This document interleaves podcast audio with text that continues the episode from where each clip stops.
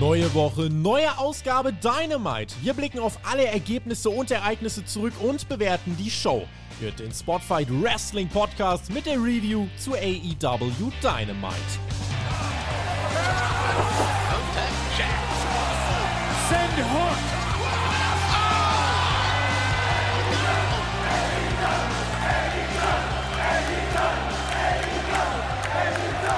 Wir sind zurück bei Dynamite. AEW hat gerufen, wir sind gekommen. Team WWE ist wieder da.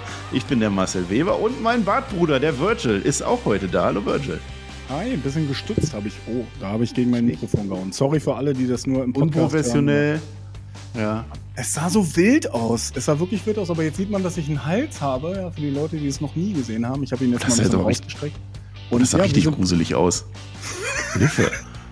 Also wie, wie aus so einem Wachsfigurenkabinett. Oh mein Gott, bitte, bitte hört euch das nur auf Spotify an, diese AEW Dynamite Review und nicht, äh, guckt euch den Wolche nicht an, das wollt ihr nicht sehen, ja. Äh, ja, warum sind wir wieder da? Weil Tobi äh, wieder umzieht. Also immer noch. Also ich glaube, es ist der gleiche Umzug, soweit ich das weiß. Und da hat er sehr viel zu tun. Und deswegen äh, machen wir das nochmal. Wir freuen uns. Nächste Woche ist Tobi zurück mit der Jazzy und dann läuft das dann auch. Äh, Virgil, die Frage, die ich jetzt immer stelle, die passt heute eigentlich ziemlich gut, weil ich gerade Tobi gesagt habe. Weißt du eigentlich, welcher Tag heute ist? Natürlich. Und dann grüßen wir auch den anderen Tobi. Also es ist einfach der, ja. was, nationale Toaster Day, glaube ich, ist es. Und to äh, der, der Toaster, ja. Also der Toaster, muss, muss ja, ja, genau. Werden. Ja, Tobi, fühl dich gegrüßt. Das ist National Toast Day äh, alle vier Jahre nur. Heute ist ja der Schalltag. Deswegen alle vier Jahre können wir den Tobi auch mal feiern und deswegen ist er auch nicht da. Hat sich diese Dynamite nicht, ja doch angeschaut schon, aber er hat sie verpasst. Das war Stings allerletzte Dynamite. Ne? Da müssen wir ganz zum Schluss drüber reden, was der Sting so gemacht hat. Das werden wir sehen. Was haben wir noch am Freitag? Das ist morgen Abend. Wir sind auf Twitch. Tobi hat es geschafft am National Toast Day. 20 Uhr am Freitag auf dem Twitch-Kanal von Spotify. Da wird es einen Stammtisch geben. Und den werde nicht ich alleine machen. Den werde ich machen zusammen mit dem Edeljobber, dem Björn. Jawohl, er ist wieder da. Ja, zumindest auf dieser einen Veranstaltung. Dann werden wir zusammen äh, reden über Wrestling. Ihr kommt da alle vorbei. Geht einfach auf Twitch, das ist kostenlos. Ihr braucht auch keinen Account und nichts. Ihr könnt ihr das einfach äh, genauso angucken wie auf YouTube. Dann könnt ihr uns labern zuhören. Und wenn ihr wollt, dann labert ihr einfach mit. Dann habt ihr ein Mikrofon am besten, vielleicht sogar eine Kamera, dann können wir euch was sehen, dann schalten wir euch dann live dazu und dann labern wir einfach über alles, was im Wrestling so äh, gang und gäbe ist. Einfach WWE, AEW, alles scheißegal. Wir labern einfach. Peer hat sich auch angemeldet, der kommt vorbei, der Chris kommt vorbei und dann machen wir das. Der Stammtisch auf Twitch, das habe ich jetzt gesagt, das wird äh, super toll werden. Rating geht natürlich auch weiter. Ne? Virgil, hat, äh, Virgil hat aktuell seine 42, der Per hat äh, ja eine solide 19 und der Chris ist jetzt am Samstag bei SmackDown noch dran. Das wollte ich noch gesagt haben. Aber jetzt haben wir natürlich Dynamite, Virgil. Hast du Lust oder hast du so, so wenig Lust auf diese Dynamite gehabt? Ich, äh, das, ich fand aber einfach krass, was, was waren denn so die Nachrichten in der letzten Woche über All Elite Wrestling, die so rumgegangen sind, über die die Leute geredet haben oder nicht? Es gab eine Nachricht, wo ich ein bisschen das Gefühl hatte, die, die hat das Internet beschäftigt und das war diese Verletzung, dieser Verletzungsengel ja. mit Hangman Page und ja, ist er verletzt oder ist er nicht verletzt? Und dann gab es ja sofort die Berichte, nein, nein, ist nur ein Work, alles, alles ist in Ordnung, ihm geht's gut. Und dann sagen andere Leute, wieso redet man im Internet darüber, dass das ein Work ist, sodass wir alle darauf eingestellt sind, dass es ein Work ist. Also wir haben einzig und allein darüber diskutiert, ob eine Verletzung echt war oder nicht. Und ich fand es ziemlich gut, dass man diese Frage ziemlich schnell aufgelöst hat und, und weil ich wollte mich gar nicht so lange damit beschäftigen. Ich wollte tatsächlich mehr ja, sehen, was passiert jetzt wirklich bei Revolution. Ich meine, es war die Go-Home-Ausgabe. es war die Go-Home-Ausgabe, die letzte Ausgabe vor Revolution. Am Sonntag ist es soweit, ne? In der Nacht. Und äh, also mein Hype-Level war bei von 100 vielleicht bei so 60, 70, ehrlich gesagt. Aber Wer, Wer macht denn sein Hype-Level bis 100? Ja. ja sind, die Leute wollen eine Skala haben. Ich ranke eigentlich irgendwie immer Sachen so auf 10 oder auf 100. Und, und für die Leute sagen, der WWE-Fanboy hat wieder gesprochen, mein Hype-Level vor Ele Elimination Chamber war auch nicht besonders groß. Also äh, äh, gucken wir mal. Ich glaube tatsächlich, wrestlerisch könnte Revolution sogar die bessere Show werden. Aber die Frage ist, wie war der Weg dahin? Und ich glaube, darum geht es heute. Ja, ja, das werden wir uns gleich anschauen. Natürlich hast du meinen Job weggenommen. Das ist gut, weil ich habe natürlich nicht dran gedacht, ich muss das doch bewerben. Revolution, Nacht von Sonntag auf Montag um zwei Uhr ist das. Und danach machen wir eine Live-Review. Der Tobi in dem Fall, also der Tobi Enke. Und äh, ja, ich, ich bin auch dabei, weil warum nicht? Ich mache das wohl. Tippspiel könnt ihr auch machen, alle Patreons und Kanalmitglieder, äh, aber noch nicht. Ich, nee, nur Patreons nicht. Vertue vertu mich da immer. Ich glaube, technisch ging es ja nicht mit den Kanalmitgliedern. Aber Patreons sind im Tippspiel dabei. Das ist noch nicht, das kommt aber noch rechtzeitig. Dann könnt ihr das machen. Aktuell sind neun Matches angekündigt. Wir werden die am Ende durchgehen. Es wird ein, ein bunter Reigen an äh, gesammelten Matches werden. Das wollte ich noch gesagt haben, denn jetzt sind wir in Huntsville, Alabama. Dynamite steht an. Letzte Dynamite for Revolution, sagst du schon, die Go-Home-Show. Und Dynamite beginnt tatsächlich nicht mit einem Match. Das ist äh, selten genug, denn der Hangman kommt auf Krücken rein und man spielt das natürlich. Ne? Letzte Woche, es ist ja sogar mir aufgefallen, wenn mir das auffällt, dann heißt das, es ist sehr offensichtlich. Ne? Denn nach diesem Musclebuster, ne, da ist ja der äh, Hangman rausgekontert von Samoa Joe und dabei ist er ein bisschen, bisschen blöd aufgekommen und dann wirklich gut gesellt. Ja, und es ist tatsächlich so, hört euch das doch nochmal gerne an. Die beiden Tobis, unsere beiden Tobis haben im Hauptkampf auch drüber geredet, äh, wie das so ist, weil Fightful hat dann sofort berichtet, nee, ist ja alles, ach, alles ein Work, hat er gut gesellt. Ob das dann wirklich richtig ist oder schlecht ist, dass man diese Grenzen nicht mehr verwischt, sondern einfach sagt, nee, ist nicht und äh, ja, guckt's euch an oder guckt's euch nicht an, äh, nimmt so ein bisschen den Suspense of Disbelief. Okay, das ist das eine und jetzt kommt aber der Hangman rein und er, er workt das jetzt. Er workt das, obwohl jeder weiß, nee, doch nicht. Ne? Gute Chance auf einmal weg, sagt er uns. Ne? Er ist nicht in diesem Triple Set drin äh, mit Samoa Joe und Swerve Strickland. Ne? Er wollte ja immer, dass es ein Einzelmatch wird, aber nicht mit diesen beiden, sondern er wollte halt selber gegen Samoa Joe. Und er wird sich aber nicht dafür entschuldigen, aber es sieht tatsächlich so aus, bei Revolution wird er nicht antreten können. Und dann kommt Swerve, äh, Strickland raus ne? und er sagt, ja, wir waren im Krieg, du wolltest mich töten, ich wollte dich töten, wie das halt so ist bei uns beiden. Ist jetzt ein bisschen blöd für dich gelaufen, aber, und jetzt kommt die Promo, ich gewinne. So im Wesentlichen sagt er das. Ne? Und jetzt kommt Samoa Joe. Und Samoa Joe geht nicht zu den beiden in den Ring, sondern er bleibt auf der Ramp stehen. Und da habe ich schon gedacht, oh, warum macht ihr das denn jetzt? Ne? Er sagt, wie wär's denn mit einer kleinen Wahrheit, meine lieben Freunde? Äh, ihr seid nicht hungrige Zukunftshoffnung. Ihr tut hier so, als wärt ihr, wärt ihr der neueste Scheiß. Nein, ihr seid hungrige, äh, fertige Wrestler. Ihr seid doch schon längst und Jahre dabei. Ja, und außerdem seid ihr nur hungrig, weil ich euch aushunger die ganzen Wochen. Ha, ich werde gewinnen. Und dann sagt der Sir Strickland, nein, ich werde gewinnen. Und wenn ich mit dir fertig bin, und das ist ja lustig, sagt er zu Joe, wenn ich mit dir fertig bin, dann kannst du dich ja wieder mit dem Regenponcho ans Kommentatorenpult setzen. Grüße gehen raus an WrestleMania 37, sehr lustig. Wessen Haus ist es? Swerves Haus ist es. Und jetzt kommt die ganz große Überraschung. Also wer Fightful nicht verfolgt, es ist tatsächlich so, der Engman haut mit der Krücke drauf. Bam, alles nur gespielt. Haha, der Swerve wurde geswerved, denn er wird jetzt richtig fertig gemacht. Ne? Der Hangman ist nicht verletzt. Bleibt also bei einem Three-Way-Match, das werden wir dann sehen. Und Virgil, bevor du irgendwas sagst, äh, ich sage dir direkt, dieser ganze Plan vom Hangman hätte auch ohne die Krücken funktioniert. Aber wie fandst du dieses Eröffnungssegment? Es ist schon ein bisschen schade, ne, dass, dass im Internet halt darüber spekuliert wurde und dann halt auch offen gesagt wurde, dass es K-Fape war, dass, dass es ein Work war, dass es ihm gut ging. Ja. Und vielleicht hat man deswegen den Engel auch so früh gezeigt, weil eben äh, alle haben mit dieser Auflösung gerechnet. Ich frage mich ein bisschen, warum man es durchgezogen hat. Das ist so das, was ich mir denke. Ähm, weil er hätte auch einfach rauskommen können, quietschfidel und sagen können, mir geht's gut. Ja, ich fand diese, ich weiß nicht, ob, ob man es bei All Elite Wrestling noch sieht, dass es Nuancen sind oder ob das jetzt der vollständige Heel-Turn war, das weiß ich nicht. Weil, weil ich meine, Swerve war ja auch ein bisschen babyfacig, sehr babyfacig in seiner Promo, als er dann auch ein bisschen so seine Taten, er hat ja auch gemeint, vielleicht bin ich sogar ein bisschen zu weit gegangen, so. Ähm, vielleicht war das hier dieser Moment, wo man jetzt wirklich die, die, die, Grenzen gezogen hat, wo man wirklich die Linien gezogen hat, wo man gesagt hat, der steht jetzt auf der Seite, der steht auf der anderen Seite.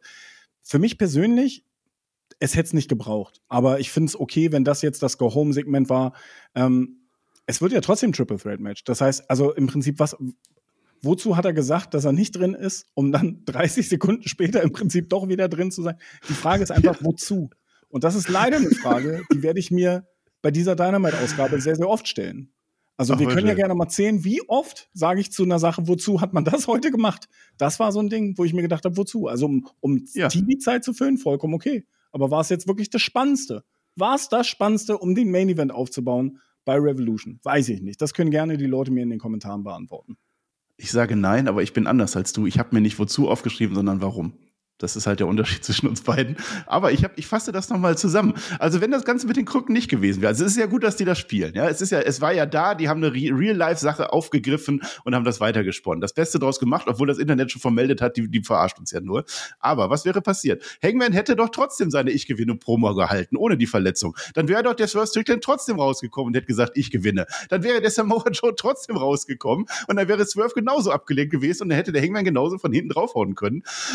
Das war war komplett sinnlos, dass er das gemacht hat. Es war nur für uns, dass wir die ersten zehn Minuten ein bisschen, naja, vielleicht mehr genießen können oder auch nicht. Also es ist, am Ende sind wir genauso schlau wie vorher, denn es wird dieses Triple Threat Match geben und da habe ich ja durchaus Bock drauf, da möchte ich nicht sagen. Eine Anmerkung noch, äh, Virgil, so sehr ich mir das wünschen würde, ich kann mir immer noch nicht vorstellen, dass der Hangman auf die böse Seite turnen wird. Ich glaube, der ist was Strickland, so beliebt er auch ist, die werden uns den weiter als Bösen äh, aufdrücken oder vielleicht turnt er, aber nicht gleichzeitig mit dem Doppelturn. Also ich glaube, der Hangman ist, ist äh, gesichert in der Tony Khan Hierarchie und Geschichte. Das ist unser Babyface für alle Zeiten, aber möge er mich eines Besseren belehren.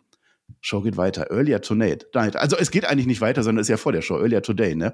Niklas und Matthew Jackson erscheinen jetzt mit dem Auto zur Arbeit, ne? Anders als in der WWE steht oben nicht die Uhrzeit. Das möchte ich kritisieren. Ich möchte wissen, wann das war. Ja, die gehen jetzt rein. Und dann direkt René Paquette, die ist den ganzen Tag über da. Die sofort begrüßt die, die ne? Äh, wie lief's denn letzte Woche mit Ric Flair? Wir erinnern uns, da war das große Segment, ne? Ric Flair war enttäuscht von Sting. Er ist reingegangen zu den Young Bucks, zu den ehemaligen Young Bucks, zu den Old Bucks, und ist er reingegangen und hat gesagt, nee, jetzt frage ich die mal, was so Sache ist. Und jetzt sagt uns der Niklas, ja, das lief großartig, aber mehr sagen wir da auch nicht zu. Das wäre auch zu umständlich, wenn wir uns was ausdenken würden. Ne? Hat denn jemand Sting gesehen? Das ist deren Aufgabe heute. Stings letztes Dynamite. Die möchten den sehen. Und zwar wollen sie ihm Danke sagen für alles. Ne? Und da haben die so weiße Baseballschläger dabei. Und wollte, ich glaube nicht, dass die Danke sagen wollten. Ich glaube, die wollten wirklich mal gepflegt einen aufs Maul hauen. Oder wie hast du das gedacht? Ja, das war ein kleines Segment, was, was im Prinzip der erste rote Faden für diese ganze Show war. Ne? Und ich fand es auch interessant einfach, weil alle haben darauf gewartet. Ne? Es soll um Sting gehen, es ist Stings letzte Dynamite. Sting war der rote Faden und, und das so ein bisschen aufzubauen. Ich, ich habe mich nur gefragt, ihr hättet doch einfach in den Ring gehen können. Ihr hättet sagen können, Sting, komm mal raus und dann wäre er halt rausgekommen. So. Also so funktioniert es doch eigentlich im Wrestling. Eigentlich ja. Aber man kann natürlich, wenn man ankommt, die, ich, ich habe genau dasselbe gedacht. Da steht sie dann und wartet auf die Leute, dass sie ankommen, damit sie den, mit denen Interview führen kann. Das fand ich, das fand ich schon ein bisschen niedlich.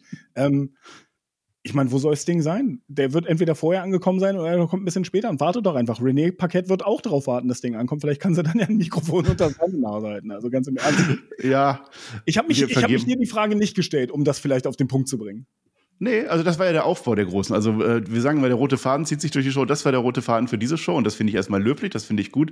Aber ich sage es jetzt schon, wir verteilen natürlich keine Awards bei Dynamite. Das haben die hier nicht so eingeführt. Tobi, da musst du noch dran arbeiten. Aber wenn es ein Award geben würde, kann ich jetzt schon sagen, Dumpfbacke des Tages geht an die Dumpfbucks. Also die, die Young Bucks, die sind ziemlich dämlich. Das werden wir gleich noch weiter verfolgen. Virgil, ich habe dich gefragt, welcher Tag heute ist. Das weißt du immer wunderbar. Jetzt führe ich dich aufs Glatteis, Virgil. Was sagst du so zu Jun Akiyama?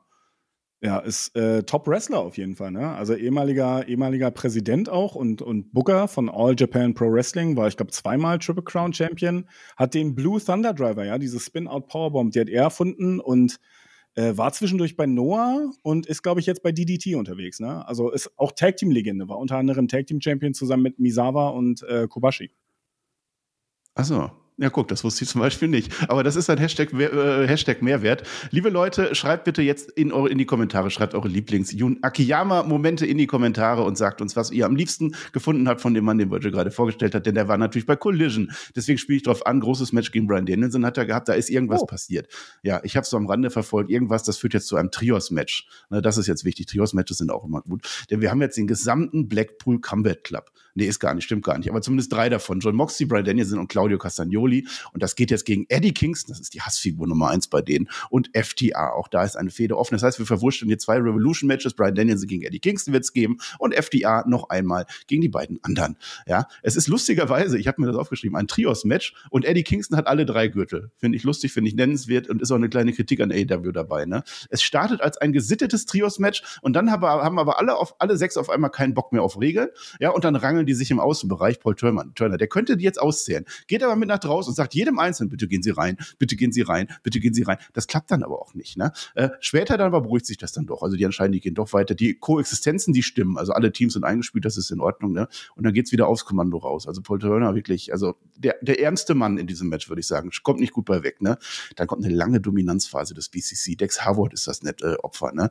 Und statt des Hot Tags, normalerweise kommt jetzt der Hot Tag an Wheeler, aber Claudio nimmt den raus. Ne? Deswegen kommt Eddie Kingston rein und es gibt eine Shop-Battle mit Brian Danielson. Bam, bam, bam, bam, bam Alarm. Ich finde das lustig, wie alle drei vom BCC quasi schon angewidert sind von diesem bösen Eddie Kingston. Die mögen den ja alle nicht, ne? Die Matchstruktur geht ja zwar ein bisschen flöten, aber das macht nichts, die Intensität steigt an. Und auf einmal liegen alle sechs am Boot. Der Ref komplett überfordert. Drei Submissions zur gleichen Zeit. Welche soll er denn nun zählen? Er weiß doch auch nicht mehr, wer legal ist. Aber die Guten, sie geben nicht auf. Jetzt kommt ein Finisher nach dem nächsten. Shadow Machine kommt. Paradigm Shift, ein Brainbuster. Und dann jetzt das Busaiko Nie von Brian Danielson. Zuerst an Harwood, dann an Andy Kingston. Aber der Plan ist nicht, ihn zu pinnen. Er pinnt ihn nicht, weil er möchte Eddies Kopf in den Boden stampfen. Und genau das tut er jetzt auch. Und auch das reicht noch nicht. Es gibt so einen überheblichen Triangle-Sleeper, ne? Mit den Beinen und oben macht er hier einen hier auf, hier, ich bin so stark. Also ganz schön, ganz schön abgehoben von dem Brian Dennison und Eddie Kingston schläft tatsächlich ein. Und auch nach dem Gong, Brian Dennison gewinnt das, ne? Der löst sich den Griff. Der hasst diesen Eddie Kingston so sehr. Und ich würde sagen, mehr kann man mir nicht erzählen, dass der Blackpool Combat Club das Ding komplett dominiert vor dem Premium Live Event. Nein, hier ist es Paper Pay-Per-View. Immer noch. Das ist auch gut so. Das war, das war so eine schöne Zusammenfassung des Matches und Spoiler-Alarm. Für mich war das äh, das Match of the Night. Ja, das war auf jeden Fall das Match, wo ich sage, wenn die Leute Bock haben, sich ein Match von dieser Dynamite-Ausgabe nochmal anzugucken, ja, vielleicht habt ihr nicht alles gesehen, vielleicht habt ihr nur, ein vielleicht hört ihr auch nur unsere wundervolle Review guckt euch dieses Match an, weil das war schon ganz feines Wrestling. Da waren wirklich sechs Männer im Ring, die einfach wissen, was sie tun, die gut miteinander harmonieren, die eine gute Chemie haben. Das waren alles äh, Leute, die ich auch mit All Elite Wrestling absolut assoziiere. Die fühlen sich nach All Elite Wrestling an. Das war ein Trios-Match, was auch ein klassisches All Elite Wrestling-Match ist. Von daher alles richtig gemacht. Matchzeit sehr, sehr lang, also fünf Minuten kürzer, fände ich auch nicht schlimm aber war vollkommen in Ordnung. Also das ist ja nur mein, meine persönliche Meinung. Ja? Also ich mag ja. eher kurze, knackige Matches, besonders bei TV-Shows, die sowieso hektisch sind. Ne? Da, da mag ich einfach kurze, knackige Matches. Aber das ist nur ja. persönliches Gusto. Die eine Sache, die ich schade fand. Ich habe ein bisschen gehofft, Wheeler Utah auch wirklich in dem Match zu sehen, weil Wheeler gegen Wheeler hätte ich einfach lustig gefunden, aber das hätte natürlich nicht zur Story gepasst. Ansonsten war das klassisches Booking. Wir haben zwei Matches beim Pay-Per-View. Hier sind die Sachen ein bisschen verflochten miteinander worden, die einfach auch zusammenpassen, die einfach zusammengehören irgendwo ein bisschen. Ich habe hier überhaupt eigentlich gar nichts zu kritisieren. Alles andere ist Nitpicking, ne? dass die Zeit mir vielleicht nicht gefallen hat. Auch die richtigen Sieger, weil wir stehen genau vorm, vorm, vorm Pay-Per-View das ist die Phase, wo die hier jetzt dominieren müssen. Wie oft hast du die Heldenreise erwähnt? Ich hoffe, es gibt irgendwann mal Heldenreise-T-Shirts, ja, mit einfach vielleicht Marcel Weber als Held drauf oder sowas. Wer draußen Bock hat, was zu illustrieren, los geht's. Ähm, dazu gehört eben auch mal eine fette Niederlage. Das bedeutet jetzt nicht unbedingt, dass die Faces jetzt beim Pay-Per-View alle gewinnen müssen. Ne? Aber vielleicht wird es eine Partei tun, ja, vielleicht auch nicht. Ist ja auch vollkommen egal. Aber das war an diesem Zeitpunkt der richtig, das richtige Match. Das war die richtige Intensität. Mir hat alles hier gefallen, fand ich gut. Ja, ja, ich fand's auch gut. Ne? Also es gibt kein Heldenreise-T-Shirt, was es aber gibt, gibt einen Heldenreise-Nachschlag mit Per und ich. Per und mir, so heißt das grammatikalisch korrekt. Ist schon ein bisschen her, letztes Jahr irgendwann, sucht das raus bei Patreon, da ist es noch definitiv verfügbar. Da haben wir über die Heldenreise geredet, wie das so geht, klassischerweise in Büchern, in Filmen, in der Literatur. Ja, und da haben wir dann äh, geguckt, damals in Sachen Cody Rhodes, wie das funktioniert mit Roman Reigns. Das fand ich sehr spannend. Das ist ein schöner, schöner Podcast geworden. Selten genug bei uns sowas. Also bei Peer, würde ich sagen. Ja, äh, zu, den, zu den Sechsten noch mal kurz. Ähm, ich finde es vor allem gut ähm, und da möchte ich dann äh, Tony Khan und das Booking loben, dass tatsächlich der Blackpool Combat Club das so stark gewinnt und dass dann Eddie Kingston da wirklich schläft und am Ende erst aufgewacht werden muss und dass das eine ganz, ganz klare Kante vor dem Pay-Per-View ist, dass die Bösen so dominant sind und wir haben tatsächlich, wie du schon gesagt hast, zwei Matches, die gen genau die gleiche Kerbe schlagen. Vielleicht, dass eine Seite wirklich beides verliert und dann äh, neu, sich, nicht, sich neu aufstellen muss und dass das nicht eben nicht am Ende dieses typische Fuck-Finish wird oder dass man das dann nochmal abschwächt oder was. Nein, hier Brian Danielson ist der Starke und Eddie Kingston hat verloren, wie auch immer. Und das macht für mich tatsächlich die Spannung höher für den Pay-Per-View am Sonntag. Chris ja. Jericho. Ja, und jetzt kommt das nächste Warum auf deiner Liste. Wozu bei dir? Denn Chris Jericho ist ähm, vor 30 Jahren ungefähr, ne? Da ist er zum ersten Mal nach Mexiko gefahren zur CMLL. Da ist ja gerade aktuell eine große Kooperation, ne? Und da hat er als, äh, als Mentor quasi einen gewissen Atlantis gehabt. Ich kenne mich da null aus, deswegen verzeiht mir das, ne? Atlantis ich, ich, Senior. Ich, ich kenne mich aus. Also ich hole dich ganz ja, kurz ja. ab. Äh, Atlantis ist einer der wirklich längsten Technikos. Das sind Faces, ne? Rudos und Technikos, Heels und Faces in Mexiko von CMLL. Der ist seit, ich glaube, 83 oder 84 oder so ist er aktiv, also seit quasi 40 Jahren. Und äh, war auch in Japan viel unterwegs. Und ich glaube, der war ein, zweimal war der CMLL World Champion, äh, Tag Team Champion und natürlich Trios Champion. Ne? Trios-Matches gibt es halt im Lucha Libre ganz, ganz viel. Woher weiß ich so viel über Mexiko? Von Orlando Silva übrigens. Top-Wrestler, der aus Mexiko nach Deutschland gekommen ist, hier auch Leute ausgebildet hat. Jetzt darfst du weitermachen. Du bist echt ein Experte, ey. Ich kann dich nicht mehr raten, aber vielleicht kriegst du eine 43. Falls das jemand nicht weiß. Uiuiui. Nein, das ist, ist gut. Also wirklich. Äh, also dieser Atlantis ist der Senior. Das ist der Vater. Äh, und dessen Sohn ist heute fällig. Das sagt uns Chris Jericho in diesem Interview. Natürlich mit René Paquette. Ja. Äh, die haben ihn damals direkt zu Legenden in den Ring gestellt. Und da möchte sich Chris Jericho zu bedanken. Die haben ihn nicht als klein behandelt, sondern wirklich als einen mit Zukunft, der direkt gegen die Stars kämpfen durfte. Jetzt kann er das Vertrauen zurückzahlen. Es gibt eine Lektion in Gewalt vom Corazon de Leon. Ja, der Lionheart. Ja, und jetzt spricht er, er spricht Spanisch, ne? Atlantis, esta noche nunca olvidarás, porque el ocho te verá una paliza sagt er uns. Ich habe das übersetzt, weil ich kann ja ein bisschen. Ne? Heute Nacht wirst du niemals vergessen, weil der der Olcho eine Tracht Prügel verpassen wird. Ne? Das hat er gesagt. Hm. Gucken, ob er das tun wird. Das ist dann später das Match. Aber ich habe mich halt gefragt, wozu. Also ich meine, ist ja ganz nett und so, aber gehört das in so eine Dynamite-Folge? Gehört das in eine Go-Home-Dynamite-Ausgabe? Das ist eher so ja. die Frage. Ich meine, die Partnerschaft ja. gibt es jetzt gerade, obwohl Forbidden Door nicht vor der Tür steht. Ne? Also vielleicht wird es besser, besser passen, einfach, wenn, wenn so ein Crossover-Pay-Per-View, so ein, so ein Multiversum-Pay-Per-View einfach vor der Tür steht. Äh, generell ja. aber, vielleicht hat ja Tony Khan doch auf die Kritik von Ice Cube, Cube Jr. gehört. Ja, der, der hat nämlich eben in Interviews, der ist ja wirklich Wrestling-Fan und so, der hat ja wirklich gesagt, so, was, was halt fehlt bei All Elite Wrestling ist, du holst diese ganzen Leute aber du lässt einfach nur die Kommentatoren quatschen und gehst davon aus, dass alle die irgendwie kennen, weil alle in den Dirt mm. oder was weiß ich. Und immerhin, immerhin gab es hier so ein bisschen eine Erklärung darüber, was hier passiert. Also was hier passiert, warum gar nicht, aber was hier passiert. Und das finde ja. ich schon löblich. Also ganz im Ernst, das ist, wenn das regelmäßig passiert, ist das ein Schritt in die absolut richtige Richtung. Leute, die auf einmal da sind, ein bisschen mehr Substanz zu geben. Finde ich gut. Ja, also dass man das mir erklärt hat, bin ich ja voll bei dir. Ich hätte bloß gedacht, sowas wäre dann vielleicht eher bei Rampage, äh, ne, dass man dann da solche Matches dann ansetzt, als bei Dynamite, vor allem äh, Go Home Show. Aber generell finde ich es auch sympathisch, ehrlich gesagt, dass du dann äh, Sachen zurückgibst, dass du dann den Leuten, äh, die Leute präsentierst, die sonst vor einem anderen Publikum wresteln. Das ist ja generell nicht verkehrt, aber es erreicht mich im Mainstream nicht. Und ich muss zugeben, ich kenne weder diesen Atlantis noch vorher diesen Jun Akiyama. Und ich denke, ich kenne mich im Wrestling aus so ein bisschen, aber das ist halt so diese kleine, kleine Mainstream-Bubble dann. Das ist halt wahrscheinlich das Problem dann, aber naja. Wir werden gleich gucken, wie das Match abläuft. Es ist kurz vorm Schluss. Jetzt ist erstmal Toni Schiavone im Ring, der andere Toni, ne? Wir müssen etwas offiziell machen, denn jetzt ist Will Osprey da. Da ist er. Er kommt raus. Und das ist so krass, ey. Das war im November, hat er gesagt, ich muss noch meine letzten Termine machen, noch ein bisschen alles abwork. Und dann bin ich im Februar wieder da und dann bin ich voll All Elite. Und das ist jetzt, das ist jetzt schon wieder drei, vier Monate her. Es ist furchtbar, ne? Und äh, Will Osprey kommt raus und zwar schön im Jogginganzug. Schön im grünen Jogginganzug. Adidas Schuhe hat er an. So macht man das in einem großen Termin. Er umarmt den Tony Khan.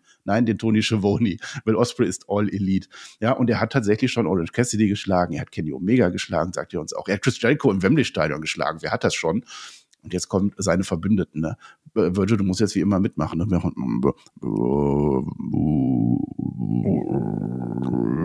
Denn die Don Kellis Family kommt jetzt rein. Das ist ja deren Entrance-Theme. Ne? Das ist, glaube ich, kein Copyright drauf. Ne? Don Kellis, äh, Powerhouse Hobbs und äh, Konosuke Takeshita was eine schöne Don Kellis Family Reunion, das sagt äh, der Don Kellis. Wir toppen all diese Matches jetzt. Chris Jericho und so, das war ein großes Match, aber wir toppen das jetzt, indem du Will Osprey gegen Konosuke Takesh Takesh. Ich verstehe diesen Grund immer noch nicht. Es ist so ein Freundschaftsmatch und am Ende, er sagt auch, wer am Ende gewinnt, ist egal, wir werden alle stärker rausgehen. Äh, wie kann das nur gehen? Er erklärt es damit, dass es früher mit Michael Jordan und Scotty, Pippi auch, äh, Scott, Scotty Pippen auch geklappt hat, so heißt der Mann. Äh, auch das weiß ich nicht, auch da kenne ich mich nicht aus. Egal, wer von euch gewinnt, die Familie wird gewinnen. Und das sehen aber, glaube ich, die beiden ein bisschen anders. Also Konoska, der, der äh, ver verweigert zuerst den Handschla äh, Handshake, will das nicht machen, hinterher dann doch, aber dann wird so ein ganz langer Handshake. So ein richtig unangenehmer langer und dann zoffen die sich dann so ein bisschen. Äh, also mein Gespür als AW-Gelegenheitsgucker, äh, ich würde sagen, Will Osprey wird da relativ schnell rausgehen, wahrscheinlich nach diesem Match, weil da passt er jetzt nicht mehr rein, wo er wirklich Fulltime bei AW ist. Äh, ja, also ich spekuliere auf genau das Gleiche. Also das wird halt auch meiner Meinung nach, ich meine, Will Osprey, so wie er schon bejubelt worden ist, so wie er Chance bekommen hat, der könnte das nächste Top-Face von All Elite Wrestling sein. Ist einfach so von den Reaktionen her. Lass ihn mal ankommen, lass ihn sich mal akklimatisieren. Ich meckere jetzt so ein bisschen über die Präsentation. Da kommt ein neuer, potenzieller Topstar raus in einem Jogginganzug ich verstehe, der Mann ist Englisch und ich verstehe, der Mann ist locker. Ich habe den sogar getroffen. Ich habe mit dem Backstage ein bisschen abgehangen damals beim What Culture Pro Wrestling World Cup übrigens. Da war ich oh. in Milton Keynes. Ja, da durfte ich auch im selben Hotel sein wie die, wie die Wrestler und so. Dann bin ich mit Ricochet, bin ich auch Aufzug gefahren, war sehr lustig. Ähm, er, ich, er kam raus und sah nicht aus wie ein Superstar. Also ich sage jetzt nicht, dass er im maßgeschneiderten Cody Rhodes Anzug rauskommen muss. Plug dein Merch, trag ein T-Shirt, was jetzt neu im All Elite Wrestling T-Shirt Shop drin ist, trag ein Hemd. Sieh ein bisschen wenigstens so aus wie ein Superstar. Das ist mein Kritikpunkt daran, mal abgesehen davon, dass diese Story keinen Sinn macht. Ich würde gerne wissen, wie oft die schon Singles-Matches gegeneinander hatten. Vielleicht kann mir das mal einer in den Kommentaren schreiben. Das würde ich sehr, sehr gerne wissen, wie oft die schon mal gegeneinander gekämpft haben oder ob es jetzt irgendwie, also die, ich finde nicht, dass es promoted wird, als wäre es ein huge Match, es wirkt eher wie ein freundschaftliches Sparring, so wie bei den beiden Chicago Bulls-Spielern aus den 90ern, die du gerade übrigens erwähnt hast. Das weißt bei du. Der, bei der NBA, ja, ja. Ich habe NBA Jam früher gespielt, nur deswegen kenne ich die. Ah, ja. äh, ich habe Basketball nie wirklich verfolgt. Ähm, es wirkt nicht wie ein großes Match. Ganz im Ernst, die bauen das gerade so auf, das könnte ein Kickoff-Match sein oder das könnte der Opener der Show sein. Vom Standing her könnte es eigentlich auch das zweite Match von der Show sein, so zwischendurch. Die werden abreißen, das wird ein gutes Match, aber das heißt nicht, dass mir der Weg dahin gefällt. Also ehrlich gesagt gar nicht. Nee, also es ist äh, einfach, weil es so, so teamintern ist, ohne irgendeinen Aufbau, außer Don Kellis sagt, wir catchen jetzt mal gegeneinander. Es ist also, wie offensichtlich kann man uns noch sagen, wir setzen auf die Star Power dieser beiden Wrestler und das Match wird ja auch gut werden. Und es ist uns egal, wie die Story dahin geht. Selbst wenn wir in einer Familie sind, wir kämpfen trotzdem. Das ist in dem Match dann äh, wirklich egal. Da werden wir dann auch am Sonntag mit dem Tobi nur über dieses Match reden. Der Rest ergibt äh, würde. Ich würde dir gerne noch einen Vorschlag machen. Was, stell mal vor, man hätte gesagt, bei, bei Revolution tritt äh, Will Osprey zum ersten Mal jetzt seit seiner Vertragsunterschrift bei All Elite Wrestling an. Ne? Und jetzt wäre Mhm. er, man hätte das vielleicht seit einem Monat promoted oder seit zwei Monaten promoted. Osprey, sein erstes Match, All Elite Wrestling Revolution. Und das wäre offen gewesen gegen er antritt. Osprey kommt auch bei der Go Home Show jetzt Dynamite raus und kommt raus und vielleicht hält er ein Interview darüber, was er hier bereits alles gerissen hat. Du hättest hier zum Beispiel die Callis Family zum ersten Mal rauskommen lassen sollen und du hättest sagen können, ey, okay, wir challengen dich. Äh, Takeshita fordert dich heraus. Das wäre ein guter Moment für diese Dynamite-Ausgabe gegeben. Oder Mhm. du hättest das hinausgezögert bis Revolution. Meinetwegen gibt er ein Interview vorher bei der Go Home Show, sagt, er freut sich drauf. Er wollte sich einmal hier sehen lassen, weil das Ding ist ja letztes Retirement. Aber wer, wir werden herausfinden, wer der Gegner ist am Sonntag. Hast du, hast du immer noch, dass vielleicht Leute einschalten wollen. Und an dem Tag kommt dann Don Kellis mit dieser Heat, ich meine, Heat hat er ja gezogen, kommt da raus und sagt, okay, dein Gegner heute Takeshita. Und boom, du wärst doch auch am Ende an dem Punkt gewesen, dass wahrscheinlich Will Osprey aus der, aus der Gruppierung raus gewesen wäre, besonders wenn er gewonnen hätte. Danach hätten sie ihn ja zusammenschlagen können. Du hättest eine Geschichte erzählt, du hättest einen Moment gehabt, zwei Momente sogar, zwei große Momente. Ich sag nicht, dass ich ein besserer Booker bin als Tony Khan, aber ich glaube, es gibt Momente, die die besser gewesen wären als das, was sie hier präsentiert haben. Das ist richtig, das hört sich wirklich besser an. Ich hätte es nicht beim Pay-Per-View selber gemacht, aus äh, zwei Gründen. Also zum einen äh, ist ja Will Osprey schon der Große mit seinem Debüt, da brauche ich ja keinen Überraschungsgegner, der das noch toppen soll. Und zum anderen würden die Leute wahrscheinlich mehr als Konosuke Takeshita erwarten, dass dann noch irgendein Megastar kommt. Und dann hast du Will Osprey gegen Hulk Hogan oder so. Also deswegen hätte ich das nicht gemacht. Aber ich gebe dir recht, heute in dieser Show, dann wäre das ein großer Moment gewesen, ein kleiner Cliffhanger, dass dann auch äh, Don Callis noch gar nichts dazu sagt, sondern hier, ihr kämpft jetzt einfach und dann erkläre ich mich dann nächste Woche. Wäre tatsächlich besser gewesen. Ja, also Ja. mir ist uns aufgefallen, bevor die Leute übrigens denken, dass ich nebenbei diese Ausgabe Bier trinke. Das ist eine Spezi. Das ist mir, Ja. nach, ich dachte gerade, scheiße, ich trinke, die müssen denken, ich bin Alkoholiker oder so. Eine Spezi von einem Bierhersteller tatsächlich. Kein Alkohol drin, Ja. das ist nur eine Spezi. Aber das ist jetzt aber enttäuschend. Also da hätte ich jetzt aber anderes erwartet von dir. Na gut, dann ist es aber. Du bist halt ein Experte, ein Profi durch und durch, genauso wie René Carla Kolumna Paquette, denn sie ist wieder überall, die rasende Reporterin. Jetzt hat sie sich Eddie Kingston geschnappt. Der ist mittlerweile wieder wach. Was für eine Respektlosigkeit war das jetzt gewesen von Brian Danielson? Hast du jetzt so ein bisschen Angst oder Respekt oder Schiss oder was auch immer vor Brian Danielson? Und bevor er antworten kann, kommen die Old Bucks vorbei. Die sind jetzt schon, ich glaube, 25 Minuten oder sind die jetzt schon gange, zugange, den Sting zu suchen, haben immer noch ihr Baseballschläger dabei und die haben keine guten Worte für Eddie Kingston übrig. Also da rieche ich verschiedene Collision-Matches und Rampage und so in den nächsten Wochen, aber mehr kam jetzt auch nicht bei rum irgendwie. Hast du da einen Mehrwert gesehen?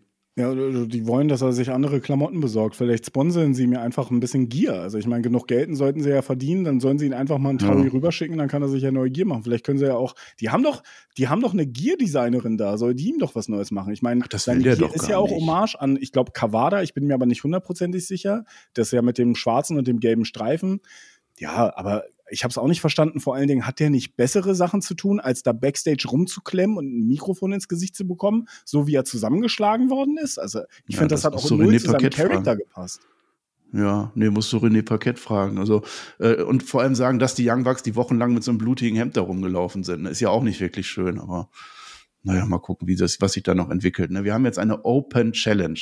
Und der Tobi hat mir beigebracht, eine Open Challenge bei Dynamite bedeutet, dass vorher auf den Social Media Kanälen schon jemand annimmt und alle in der Halle wissen, wer jetzt wresteln wird. Das war offensichtlich jetzt nicht so. Das heißt, es ist tatsächlich eine Open Challenge, so wie ich mir das vorstelle, für die International Championship von Orange Cassidy. Orange Cassidy kommt schon zum Ring. Und jetzt, während er kommt, spricht Tony Schiavone die äh, schlechten Neuigkeiten an. Ne? Das ist, äh, Oli Anderson ist gestorben. Wir haben bei Raw kurz drüber geredet. Und dann jetzt auch vor, ich glaube, gestern war das das, oder vorgestern Virgil. Dein ja, Namensgeber eigentlich, ne? Virgil äh, mit 61 äh, ist gestorben. Was hast du dazu sagen? Wie hast du Virgil empfunden immer?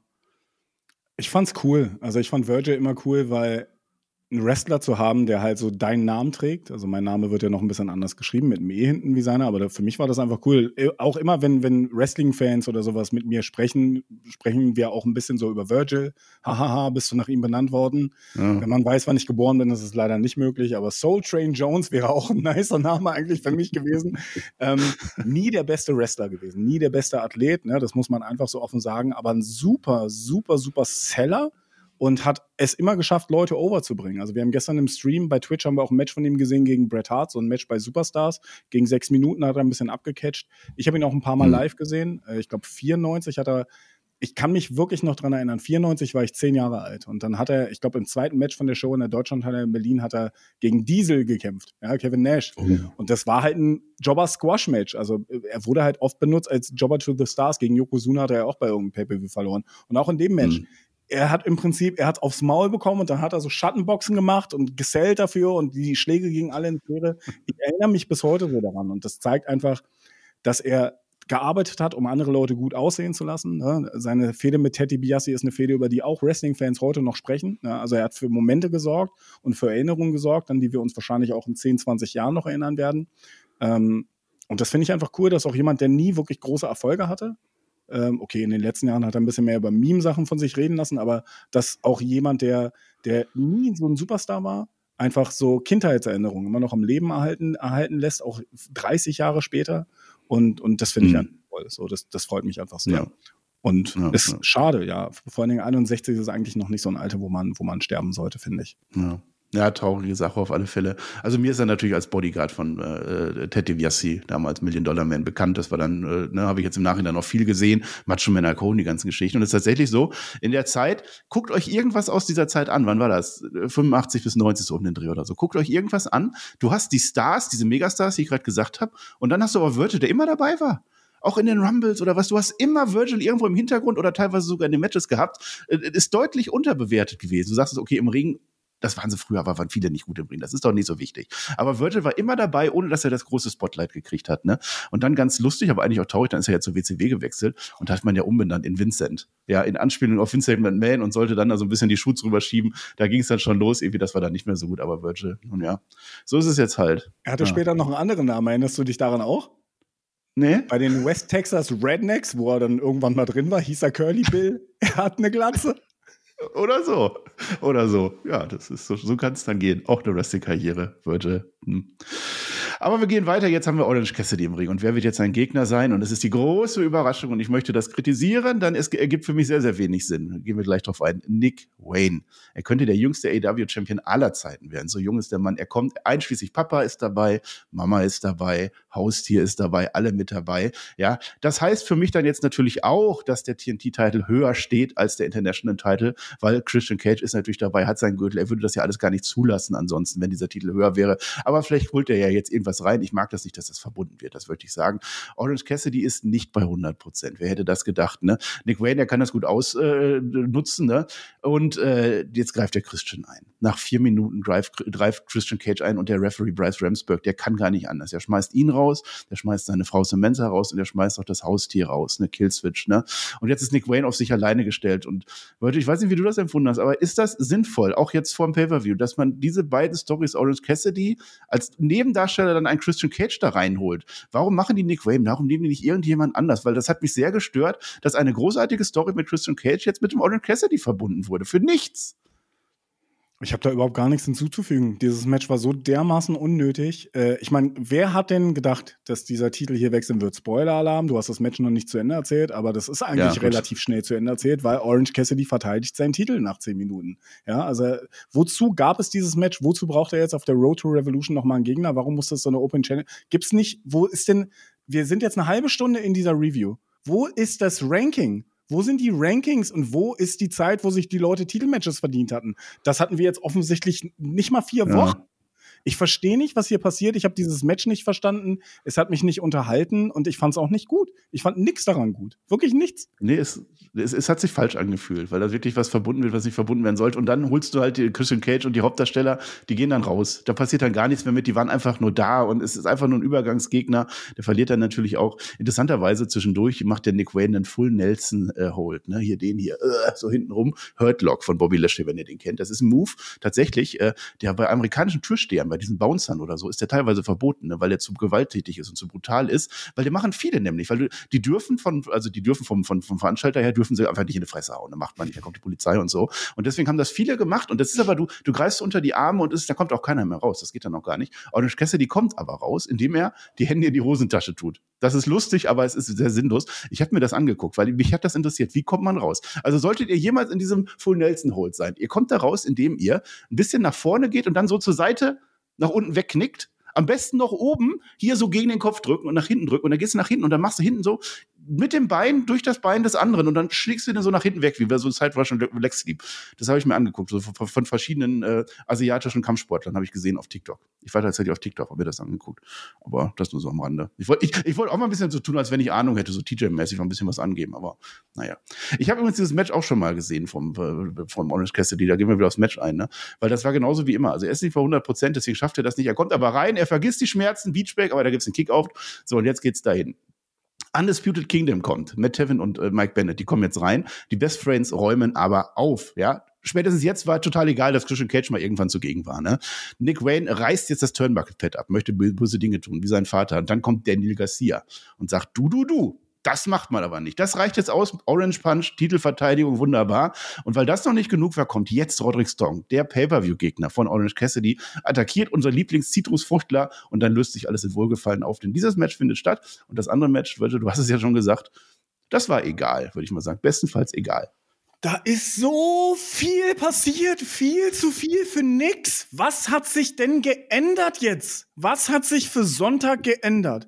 Ist die Heat irgendwo größer? Nein. Ist irgendwas persönlicher geworden? Nein. Hasse ich jetzt irgendwem mehr? Nein. Gönne ich jetzt irgendwem anders mehr den Sieg? Nein. Da sind zehn Minuten, 80.000 Sachen passiert für nix. Wozu? Ja, wir sind beim nächsten Wozu. Ich, ich frage, warum? Ich kann es ja nicht sagen. Ich kann es ja nicht sagen, aber es, es stört mich auch nicht weiter. Das Match gucke ich mir an. Wozu? Ja. Weil wahrscheinlich irgendein random Pre-Show-Match noch auf die Card kommt, wo schon neun Matches drauf sind. Da wird noch irgendwas dazukommen, irgendein Tag-Team-Match oder sonst irgendwas, weil ja. ein paar Leute haben doch noch nichts zu tun. Ja, Stimmt. Vielleicht haben sie damit das aufgebaut. Ich weiß es nicht als ob die Zero Hour aufgebaut wird. Also da erwartest du aber zu viel. Aber wenn es das war, dann ist tatsächlich Kingdom gegen Best Friends. Merkt euch das für den Hinterkopf. Kann dann natürlich passieren. Ich glaube, der Sinn war, ich habe ein Warum gefunden. Orange Cassidy ist doch nicht bei 100 Prozent. Das sollte zeigen, dass der nochmal drei Prozent weniger hat und dass er wahrscheinlich seinen Titel verlieren kann. Deswegen war das da. René Paquette ist auch da. Sie ist überall. Sie ist jetzt mit der Bang Bang Scissor Gang zugange. Das interessiert uns beide nicht. Lief wohl gut bei Collision, würde ich sagen. Ich habe es geguckt, aber ich weiß es auch nicht mehr. Da hat sich der Max Kester verreppt. Der war auf einmal nicht mehr zu hören. Das war ganz lustig. Da spielt dann der, der Billy Gunn drauf an. Ne? Und Austin Gunn hat eine neue Idee und zwar für ein Supermatch bei Collision. Bang Bang Schere und dann ist das auch vorbei. Virgil, dazu sagst du nichts. Ich will nicht, dass du dazu was sagst. Das ist mir total egal.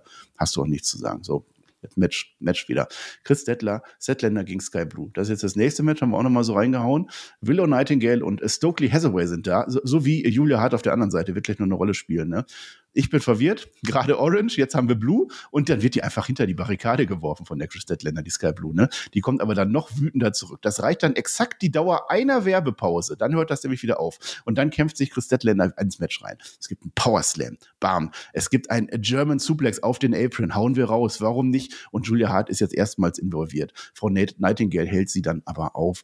Canadian Destroyer aus dem Nichts Reicht nicht. Nein, kann man mal so machen. Chris Statlander kämpft ganz normal weiter nach diesem Canadian Destroyer. Dann zückt Stokely Hathaway die Stahlkette. Er möchte doch die Statlander überzeugen. Komm hier, mach das, hau rein, mach. Will sie aber nicht, weil der Ref passt auf. Ja, Move of the Night jetzt. Ich erzähle das. Eigentlich ist es Moves of the Night mit dem S dahinter. Denn hinter dem Rücken vom Ref haut jetzt Julia Hart mit dem Gürtel auf Chris Deadlander. Ich weiß nicht, ob das der Move of the Night war. Oder der Code Blue von Sky Blue. Denn sie gewinnt jetzt das Match. Kann auch der Move of the Night sein. Immerhin kein Botch wie letzte Woche. Und damit Glückwunsch. Sky Blue hat jetzt das Momentum, einigen wir uns darauf, oder? Also, es fühlt sich, für mich hat sich das ein bisschen angefühlt, als wäre das bisher der größte Single-Sieg von Sky Blue gewesen. Man möge mich korrigieren, wenn man das möchte. Ich kann mich nicht erinnern, dass sie mal ein Gerüst, ich kann mich nicht mal erinnern, dass kann sie bei sein, ja. mal ein Singles-Match gewonnen hat, ehrlich gesagt. Also, ja. Von daher. Wenn, wenn, du jetzt ausreichend lange redest, kann ich das eben nachgucken. Erzähl du mal. Du kannst was. ja mal schauen, weil äh, ich, ich über, ich spekuliere mal jetzt. Also ich, Nee, spekulieren nicht, sagen wir mal so. Was ich positiv anmerken möchte, ist, da ging ein Women's Match von einer Secondary Fehde, ging zehn Minuten. Also das ist, und es gibt eine andere Fehde, die sich, das heißt nicht, dass ich die verstehe. Ich verstehe nicht, was hier passiert ist. Ich habe auch nicht verstanden, was in dem Segment davor passiert ist. Ähm, ja, also es ist doch vollkommen in Ordnung, dass es stattgefunden hat. Ich würde es nur langsam gerne verstehen oder langsam eine Richtung sehen, in die das eigentlich mal hingehen möchte. Also äh, bei jeder Fehde muss der irgendwann mal ein Match haben oder ein Ziel oder sonst irgendwas. Und hier scheint sich alles noch in der Entwicklung zu finden. Das ist ja nicht schlimm. Ne? Langsam Geschichten erzählen ist ja auch gut. Aber ich habe das Gefühl, an dem Punkt, an dem wir jetzt sind, waren wir auch schon vor drei Wochen. Ja, Virgil, ich korrigiere dich vor drei Monaten, denn Sky Blue hat Chris Statlander schon mal bei Dynamite besiegt, ebenfalls in neun Minuten am 27.12. des vergangenen Jahres. Ähm, also insofern haben wir das jetzt auch exposed, Tony Khan. Äh, nee, wundert mich gerade selber, aber es ist doch ein lustiger Fun-Fact. Siehst du gut, dass wir das aufgedeckt haben. Vielleicht war Jesse da in der Ausgabe bei der Review. Ich, ich kann mich nicht dran erinnern. Wirklich wär's. Nun ja, was haben wir jetzt? Matthew und Nicholas, die sind immer noch unterwegs, die beiden Ganoven, ne? Die haben jetzt ihre eigene Kameracrew dabei, das sagt man uns zumindest, ne? Aber die haben immer noch kein Sting gefunden. Die sind so blöd. Anderthalb Stunden läuft die Show jetzt und die waren ja schon vor der Show da, hat man ja gezeigt, ne? Und die haben jetzt nach anderthalb Stunden den Lockerroom von Sting gefunden.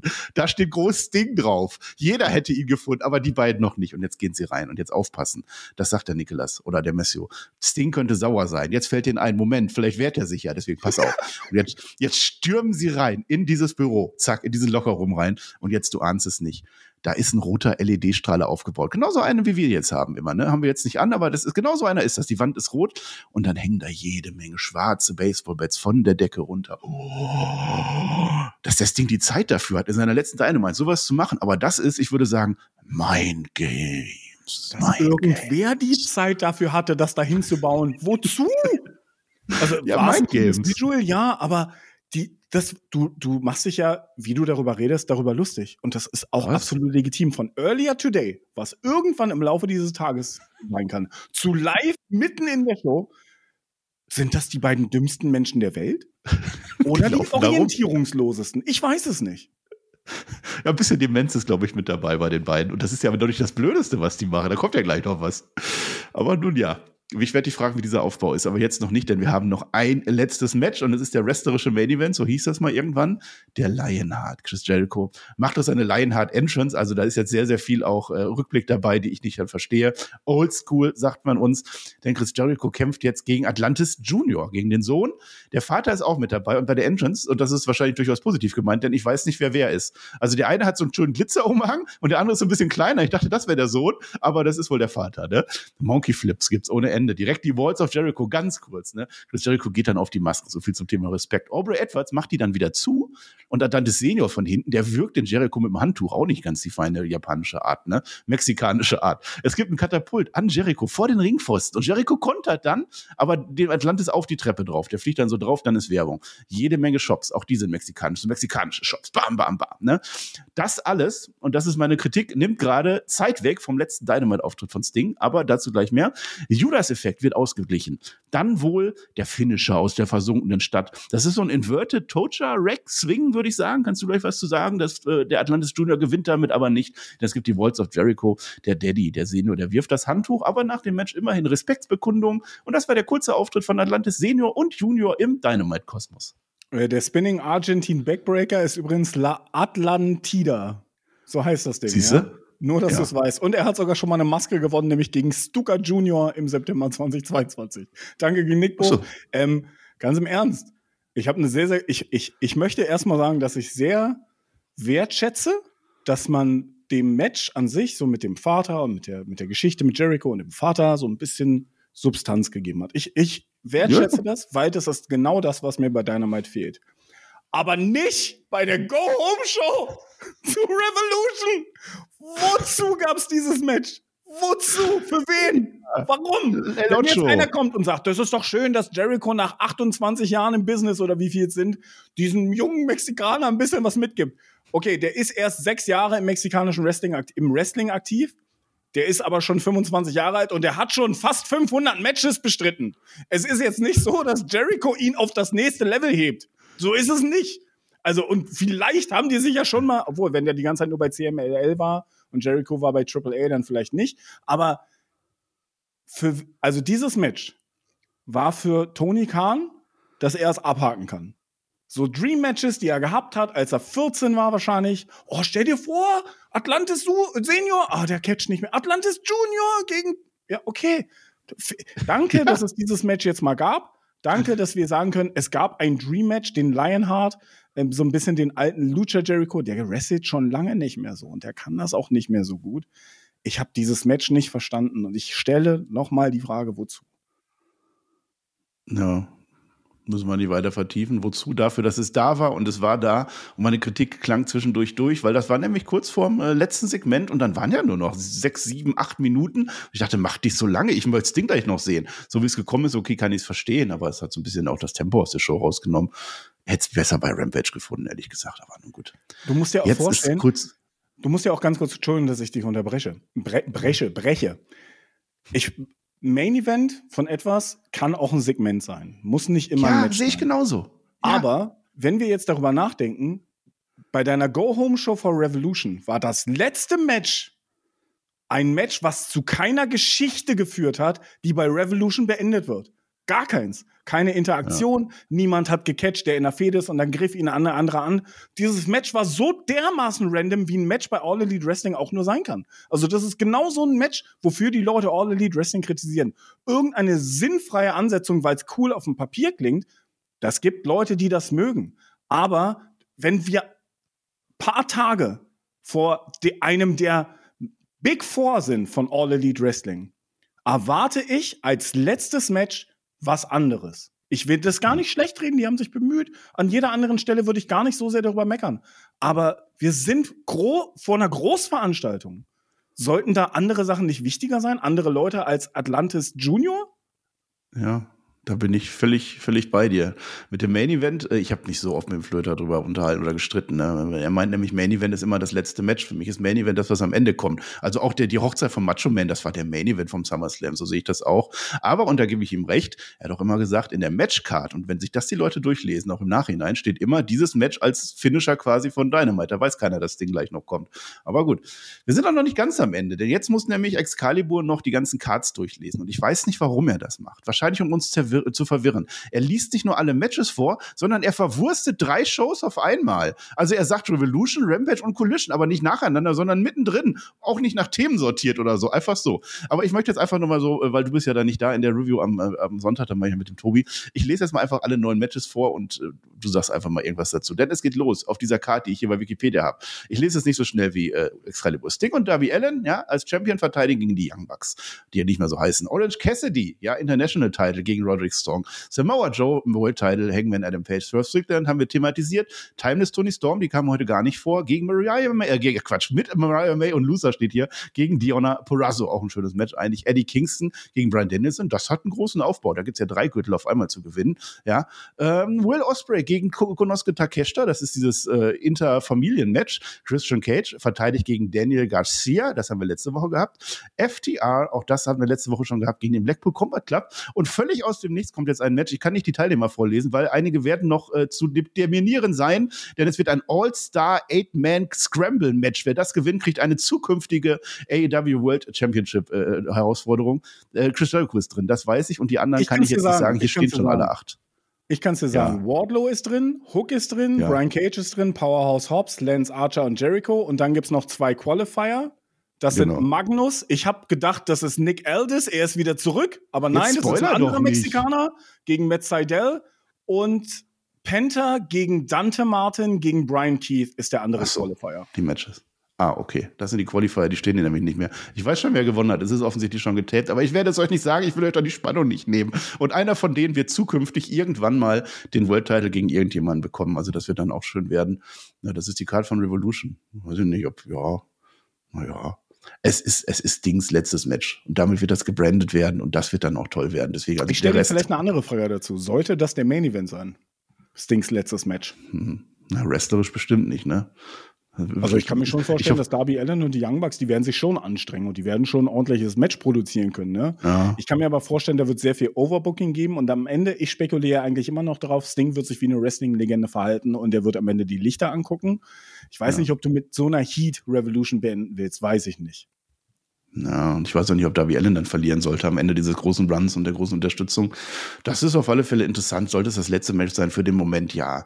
Also ich fühle es jetzt aktuell noch nicht so mega, obwohl es ja eigentlich schon lange erzählt wurde, dass es das letzte Match wird. Aber ich bin mir sehr sicher, während der Show, wenn dann so die letzten Momente kommen und wenn du siehst, Sting liegt am Boden und dann eins, zwei, drei und das war's, dann wird schon emotional werden. Und dann wird Sting auch die Reactions kriegen. Und dann ist es ein super Ende für ein, Pay äh, für ein Pay-Per-View. Ist mir tatsächlich lieber als am Ende dann Samoa Joe, der seinen Titel verteidigt. Dann würde ich das sogar tatsächlich in den Opener packen und abhandeln oder.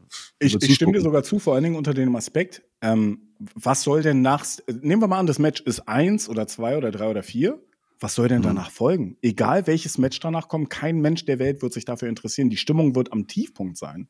Also ja. Also du brauchst dann ja wirklich einen Knaller.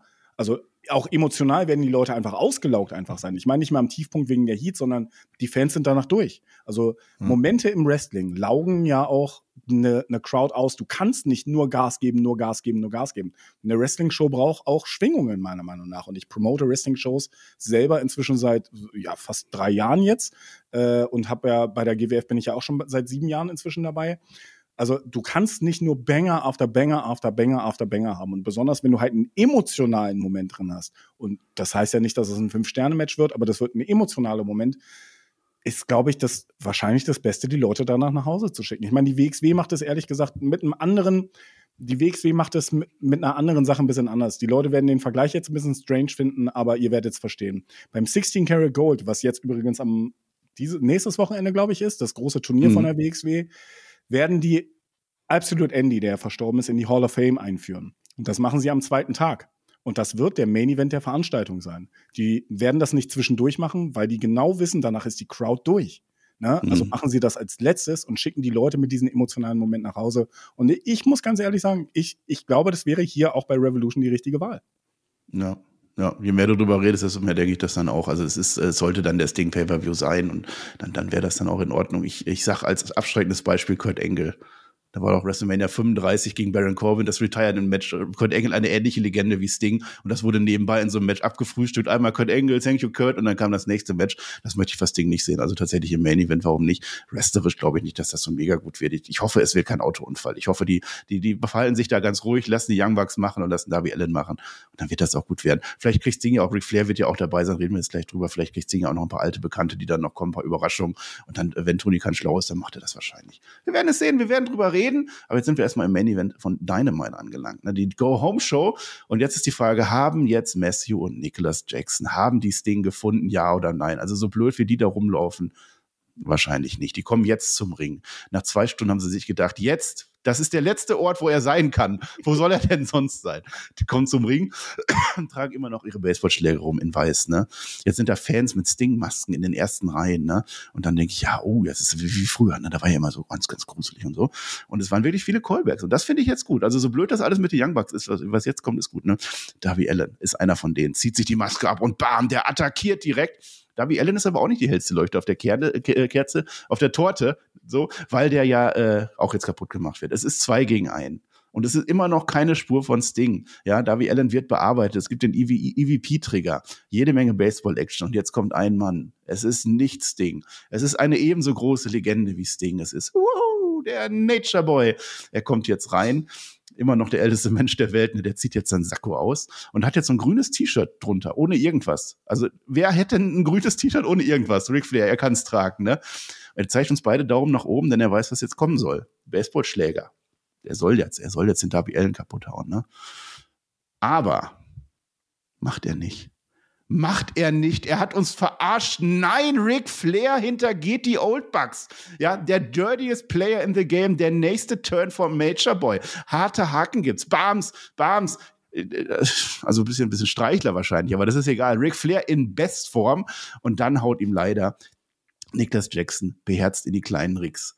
Ja, und das sind ja keine die großen, würde ich sagen, weil da sind ja also mindestens 138 Kinder daraus entstanden. Und jetzt, bam, Ric Flair am Boden, Ric Flair down, wer kann ihn jetzt noch retten?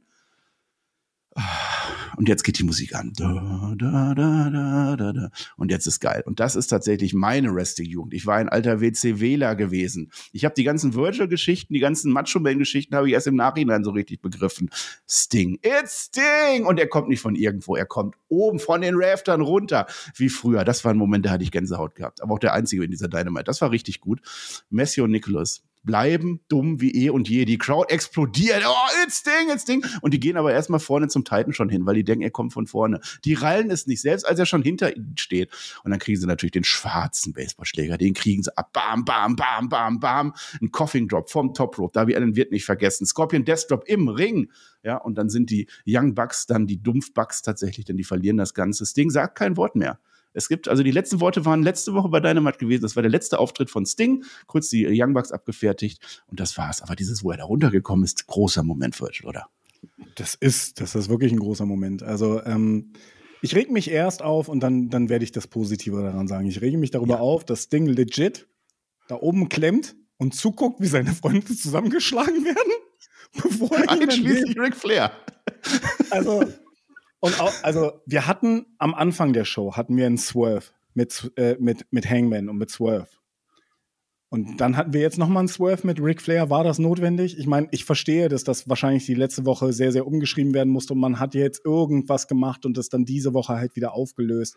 Kann ich alles nachvollziehen. Und man will natürlich also mir ist das lieber, man packt jetzt wieder Ric Flair auf die Seite von Sting, als wenn man den Swerve erst in diesem Tag Team Match gemacht hätte, weil da hätte das, da will ich eigentlich gar nicht, dass Ric Flair irgendeine Rolle spielt. Er kann danach rauskommen, er kann danach ein bisschen weinen, Tränen vergießen, Sting Blumenstrauß verpassen. Mir ist das vollkommen egal, was er macht. Aber eigentlich will ich ihn in diesem Match auch gar nicht sehen blenden wir mal aus, dass dieser rote Faden durch die Show nicht so viel Sinn ergeben hat und die Young Bucks wirklich aussehen, als wären sie die Trottel der, der Nation. Blenden wir mal aus, dass Sting seine Freunde zusammenschlagen lässt dann war das schon ein schöner Moment. Ja, also ihn nochmal zu sehen, wie er da runtergelassen wird, was man ja wirklich seit, das, ich müsste mal überlegen, wann die das das letzte Mal bei der, haben die das bei WWE, haben sie das, glaube ich, nie mit ihm gemacht? Nee, nein, äh, nein. Also aus gutem Grund? Aus gutem Grund, ja. Ähm, das darf man ja nicht vergessen, ne? Und bei der WCW, meine ich, haben sie es nach uns Unfall noch gemacht, aber nicht mehr auch in der Spätphase. Also 2001, dann bei der letzten Nitro, kam man definitiv nicht irgendwo runtergefahren. Nee ich finde es cool, dass es nochmal diesen Moment gab. Habe ich nicht damit gerechnet, dass es das passieren wird. Und das ist einfach das Beste, was man nochmal mit Sting machen konnte. Und ich muss auch wirklich Tony Khan loben, weil ähm, er schafft es auch an dieser Stelle einfach, Sting wie eine absolute Legende aussehen zu lassen. Er schafft es auch in diesem Moment, Sting nochmal eine viel bessere Darstellung zu geben. Man darf ja auch nicht vergessen, der hat ja nichts verloren, glaube ich, bei All Elite Wrestling, oder? Hat er je irgendein nee, Match verloren? Alles gewonnen. Ja gar kein, alles gewonnen, was er gewonnen hat, ne? Also, und aber auch nicht, indem er andere Leute hat schlecht aussehen lassen. Also, wen und hat er kein World Title Match dafür gekriegt? Hallo Rankings. Ja, also eigentlich, ja. Ähm, also, er, er wurde wirklich so meiner Meinung nach dargestellt, wie, wie es respektvoll ist. Du hast auch Kurt Engel gerade erwähnt. Ich fand das nicht respektvoll, was man damals mit Kurt Engel und seinem Retirement gemacht hat. Ne? Überhaupt gar nicht. Ich fand das total respektlos. Ähm, und das hier finde find ich halt alles gut. Ich finde das gut, was sie mit ihm machen. Ich finde das okay, die Geschichte auch, die sie mit den Young Buds erzählen. Weil ganz im Ernst, du hast hier eine klare Face-Heel-Verteilung. Das darf man nicht vergessen.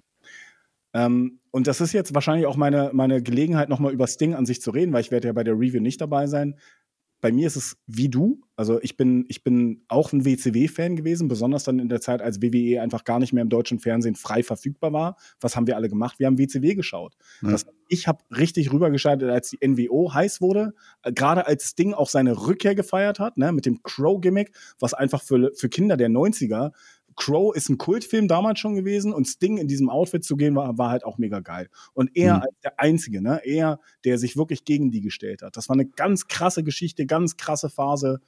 Und, und das hat auch meine, meine Wrestling-Liebe einfach am Leben erhalten. Und Sting ist auch einer meiner absoluten Lieblingswrestler. Und diese WWE-Zeit, die dann 2014 oder sowas war, ich fand alles daran war eine Frechheit. Gut, er war vielleicht nicht der fitteste, aber was haben sie denn auch mit ihm für Geschichten erzählt? Diese komische Survivor Series Comeback oder was weiß ich auch immer das war. Ich fand das alles nicht so gut. Und auch dieses WrestleMania Match gegen, gegen Triple H, wo sie ihm nochmal einen richtigen Denkzettel mitgeben mussten und WCW mhm. nochmal 10, 20 Jahre später begraben mussten. Fand ich alles nicht gut. Ich finde das. Ja, als, das als er von seinen Erzfeinden gerettet werden musste, da war ja, ja also, Blödsinn alles Quatsch gewesen. Ich, ich, ich verneige mich vor Sting, ich verneige mich vor einer großartigen Wrestling-Karriere. Auch seine Phase bei TNA, da hat er teilweise sehr, sehr gute Matches gehabt, teilweise sehr, sehr gute Storylines, teilweise auch viel Quatsch mitgemacht. Main Event Mafia hätte, wenn er Bock drauf gehabt hätte, mal wirklich ein Hier zu sein, hätte groß sein können. Joker Sting war einfach nur zum Kaputtlachen. Aber der ist einfach, Sting ist immer irgendwie da gewesen. Und sich jetzt damit irgendwie anfreunden zu müssen, dass, dass ich meine, das war wahrscheinlich jetzt für mich war es jetzt auf lange Zeit das letzte Mal, dass ich ihn irgendwie gesehen habe, dass er aktiv irgendwas macht. Ich glaube, wir werden ihn durchaus bei All Elite Wrestling sehen, in irgendeiner Rolle, früher oder später oder ab und an. Aber das war's jetzt. Und dass man nochmal die Möglichkeit hatte, nach dem Ende von einer, von einer, von einer, von einer WCW, nachdem er dann bei TNA auch nicht mehr da war, nachdem dieser grauenvolle, meiner Meinung nach, Run bei WWE war, dass wir jetzt nochmal die Möglichkeit hatten, so eine lebende Wrestling-Legende aktiv zu sehen. Danke. Und danke, Sting. Ja. Gute Worte, ne? Da kann ich mir in vielen anschließen. Ja, der WWE-Run war wirklich nicht gut. Er kam in der falschen Zeit, ne? Also heute wird es auch anders laufen. Er lief genau in das Ego von Triple H rein mit Vince McMahon noch als Booker damals. Das hat nicht funktioniert. Dann natürlich die Verletzung nach dem Rollins-Match, dann war es dann vorbei. Ähm, auch der Wall of Fame-Entrance dann irgendwie so ein bisschen komisch und danach, danach hat er dann weitergemacht bei AW und dann würde ich tatsächlich sagen, AW, der Run war besser als der in der WWE. Ähm, das ist, denke ich, unbestritten. Ich fand ihn aber auch nicht so perfekt, kann ich hier gleich nochmal zu sagen. Erstmal zu diesem Segment, wie er dann von oben runterkommt, das war dann wieder absolutes Kindheitsfeeling Feeling für mich. Also das war wirklich schön. Dass die Young Bucks blöd sind, gehört zu so einem Segment auch irgendwie dazu. Also die spielen halt die Heels daran und das ändert dann auch nichts. Ric Flair ist halt unfreiwillig komisch, aber das ist ja in allem, was er tut, wie er dann da seine Punches macht. Ich möchte ja irgendwann mal so ein Boxmatch sehen. Ric Flair gegen Shane McMahon, der hat ja auch immer so. Vielleicht, vielleicht ist das nochmal dann der Fall. Ähm, und, und Sting kann dann nochmal glänzen am Ende. Ich meine, man nimmt es ihm im Ring nicht mehr so wirklich ab, ne? Aber das ist, das haben viele. Das hat auch ein Rob Van Dam. Aber das macht dieser Aura dann keinen Abbruch. Ähm, ich würde aber tatsächlich sagen, diese, dieser Run, und dann ist vielleicht die Frage noch an dich zu, zum Abschluss. Glaubst du, dieser Aufbau generell, wie man das jetzt gemacht hat, das letzte Match von Sting, ist das was, was du dir erhofft hast, wie du gedacht hast, wie es sein wird? Bist du da zufrieden? Weil ich nämlich eher nicht. Also er hat es ja im, wann hat es angekündigt? Im November, Oktober oder so. Ich denke, da hätte man noch was anderes machen können. Also er, er ist jetzt die ganze Zeit bei AW immer nur mit Darby Allen rumgelaufen und immer nur äh, Darby Allen kommt nicht klar und dann kommt Sting oder beide kommen zusammen, dann gibt es irgendwelche Trios-Matches, dann gibt es irgendwelche Tag-Team-Matches. Jetzt sind sie am Ende Champion geworden. Diese Gürtel sind am Ende auch gar nicht so wichtig, wenn, wenn sie in diesem Match sind, weil darum geht es dann gar nicht. Jetzt verteidigen sie und gewinnen nicht am Ende. Finde ich alles ein bisschen merkwürdig. Und ich hätte mir, na gut, wir haben es schon angesprochen, er wird kein Einzelmatch mehr worken können. Deswegen ist nicht das große Match gegen Darby Allen sein letztes. Aber wie es dann so gekommen ist, ich hätte am Ende dann doch eher als Ding nochmal ein bisschen einen anderen Anstrich verpasst. Und nicht jetzt, wie lange war es? Drei, vier, fünf Jahre, dass er die ganze Zeit immer nur mit Darby Allen rumgelaufen ist. Das, das stört mich so ein bisschen. Und dass das letzte Match jetzt halt ein weiteres Tag Team Match ist. Und dass die Young Bucks, die sind jetzt wiedergekommen, die passen da ja überhaupt auch gar nicht rein. Das würde ich so ein bisschen kritisieren. Aber auch das werde ich dann in den Schlussminuten dieses Matches vergessen. Da freue ich mich Sonntag dann will ich schon drauf, dass ich dann meinen Kopf abschalten kann. Und wenn dann das Match dann beendet wird, dann habe ich das auch wieder vergessen. Aber Virgil, wie siehst du das? Hättest du gedacht, das hätte man noch irgendwie besser machen können an Tony Kahns Stelle? Oder ist das jetzt so das Nonplusultra-Match, was man produzieren konnte zum Abschluss? Also klar, in einer, in einer perfekten Welt wäre es wahrscheinlich irgendein Singles-Match gewesen. Ganz im Ernst, so ein Match zwischen, zwischen Sting und jemanden wie Wardlow oder sowas, weißt du, wo Wardlow dann vielleicht damit gepusht wird, dass er Sting beendet oder so, wäre vielleicht auch nicht das Schlechteste gewesen. Ähm, ich möchte eine Gegenfrage stellen. Seit wann steht denn fest, dass das sein letztes Match sein wird? Weißt du das, ja, das ungefähr? Das weiß ich äh, hier äh, regelmäßig noch bei Dynamite war. Das muss so Oktober rum gewesen sein. November, okay, ich, ich kann es nicht genau sagen. Aber einige Monate, man hätte es auf alle Fälle anders planen können in der Zeit. Ich frage mich halt, seit wann haben sie das denn so geplant? Also das wirkt halt nicht so, als wäre das der Plan seit einem halben Jahr oder seit einem Jahr gewesen. Die Young Bucks hätten ja auch, also ganz im Ernst, dreh die Zeit ein Jahr zurück, dann hättest du gesagt, okay, die Young Bucks werden jetzt eine Fehde mit, weiß ich nicht, FDA oder sowas haben. Äh, ja. War es hier im Punk nicht sogar damals noch da oder nicht? Oder wer weiß es oder was auch immer. Also die Sache ist, die Geschichte, die Konstellation bei All Elite Wrestling, auch die, die, die, die Szene war einfach eine ganz andere, als sie es jetzt heute ist. Ich glaube ehrlich gesagt, das ist ein Match, das haben sie sich jetzt in den letzten vier Monaten vielleicht überlegt, vielleicht fünf Monaten, vielleicht auch wirklich seit Oktober oder sowas. Und sind halt ein bisschen clunky hingekommen. Die Frage ist, was hätten sie denn für eine bessere Geschichte erzählen sollen? Ähm, ja. also, also mit diesen Protagonisten. Am Ende des Tages, ich glaube, dass Tony Khan einfach zu Sting gegangen ist und gesagt hat, was willst du machen? womit fühlst du dich wohl, weil ich werde dir den roten Teppich ausrollen und hier ist ein Geschenkkorb. Bitte, was ja. möchtest du machen? Du kannst dir alles frei entscheiden. Und Sting, wer seine Karriere verfolgt hat, ich meine, er war immer loyal zu, WW, äh, zu WCW. Überlegt mal, wann er erst zu WWE gegangen ist. Wie viel Überredungsarbeit es gekostet hat, dass er überhaupt auch zu TNA gegangen ist. Ne? Auch nur, weil er da die Leute kannte, mit denen er zusammengearbeitet hat. Hm. Er hatte immer ein Problem damit, vollkommen heel zu turnen. Ich glaube, Sting ist ein, nicht nur ein loyaler, und ich will nicht sagen ängstlich, aber ich würde sagen komfortabler Mann, der sich in seiner Haut sehr, sehr wohlfühlen muss, mit seiner Umgebung sehr, sehr wohlfühlen muss. Und ich glaube, das ist ein Wohlfühlmatch. Ich glaube, die wollen Sting wirklich auf Federn und mit Kopfkissen und, und schön gebettet und schön gedeckt. Die wollen ihm den schönsten Abschied machen, den sie ihm machen kann. Und im Ende des Tages kann ich mir vorstellen, er hat einfach gesagt, das ist das, was ich mir vorstellen kann. Und alle sagen ja und fertig ist dieser. Ja. Ja, muss man dann auch akzeptieren, wenn man es so sieht. Ne? Es war Mitte Oktober was gewesen, hat er das bei Dynamite äh, annonciert, dass er das äh, machen wird. Ja, also ich, ich würde noch mal sagen, und das, um, um das abzuschließen, also Darby Allen wurde ja jetzt nicht so mega weiter gepusht. Also man hätte ja auch so nach anderthalb, nach zwei Jahren sagen können, okay, das war jetzt deine Sting-Geschichte, jetzt mach doch mal alleine was und Sting nimmt dann wen anders, zum Beispiel, ja, du hast jetzt im Wortlo gesagt, da kannst du verschiedene einführen, die dann auch noch mal ein bisschen, dass der Sting noch mal ein bisschen was anderes macht. Aber ist jetzt nicht, was soll's, es ist Meckern auf, ja, nicht hohem Niveau, aber auf einem anderen Niveau, denn es ist Stings letztes Match und das ist so oder so groß, weil es Dings letztes Match ist. Wir werden uns das angucken in der Nacht von Sonntag auf Montag. Ja, um zwei Uhr läuft die Show und danach unsere Live-Review hier auf YouTube. Äh, könnt ihr euch das dann angucken, wie wir drüber reden würde. Das war die Go-Home-Show von Dynamite und deswegen brauchen wir jetzt noch von dir als warm Experten dein Fazit zu dieser Show. Ja, ganz im Ernst. Also ich würde schon noch sagen, dass es knapp brauchbar war, weil ganz, ich, ich fand es unterhaltsam, es hat sich kurzweilig angefühlt, da war auch ein wirklich richtig, richtig, richtig gutes Match dabei, ein paar random Matches, aber auch das ist man ja ein bisschen von All Elite Wrestling gewohnt. Ich muss nicht sagen, dass meine Lust auf Revolution jetzt unbedingt viel größer geworden ist, aber es hätte auch schlechter gehen können, es hätte aber auch ein bisschen besser gehen können. Mich nervt es ein bisschen, dass ich mir das Full Package angucken muss von Collision und von Rampage um wirklich alle Stories auch mitzukriegen. Du hast Tony Storm schon mhm. angesprochen, mhm. ja, die wird ja, ich glaube, bei Rampage oder Collision wird sie irgendwas machen. Da werden sie irgendwie ein Redesegment haben oder so. Das heißt, da wird die Story weiter erzählt. Und das ist mir für die Hauptshow ein bisschen zu wenig. Aber ich bin noch ganz, mhm. ganz, ganz knapp halt brauchbar. Ja, würde ich auch sagen. Also es war jetzt auch nicht so verkehrt. Ja, also wir konnten das durchaus angucken. Wir haben darüber geredet. Das war unser Gastauftritt Nummer zwei bei Dynamite. Nächste Woche Tobi und Jesse wieder da. Könnt ihr euch dann darauf freuen oder auch nicht. Also schon freuen, aber vielleicht waren wir ja auch gar nicht so verkehrt. Das wollte ich damit sagen. Schreibt in die Kommentare, wie ihr uns gefunden habt, wie ihr die Show gefunden habt, wie ihr die Welt findet. Schreibt einfach alles rein. Schreibt eure liebsten äh, äh, Jun Akiyama-Momente ein äh, auf und so. Das ist natürlich auch wichtig. Denkt an den Stammtisch am Freitag 20 Uhr mit dem Edeljobber. Auf Twitch werden wir dabei sein. Das wird toll. Und Karat kann ich noch sagen, du hast gerade Karat angesprochen. Natürlich geht es nach Oberhausen nächste Woche. Ja, ich alle drei Tage bin ich da. Also wenn ihr uns da seht, sprecht uns an. Per ist, glaube ich, am Samstag da. Ich glaube, Chris auch. Äh, Tobi Torpedo, ich weiß es nicht. Also es werden mehrere von uns auf alle Fälle vor Ort sein, wie sich das ergibt. Sprecht uns an, wenn ihr reden wollt. Wir, wir sind da ganz locker. Wir reden mit euch und sagen dann Hallo. Und das wird das ganz toll. Und Karat sowieso auch tolles Line-Up. Also Michael Oku, das wird großartig werden. Deswegen freue ich mich darauf, Virgil. Du hast die letzten Worte. Ich habe es vergessen bei Raw. Ich habe nicht Dankeschön und auf Wiedersehen gesagt. Jetzt habe ich es einmal gesagt für Raw und jetzt sage ich es nochmal für heute. Dankeschön und auf Wiedersehen.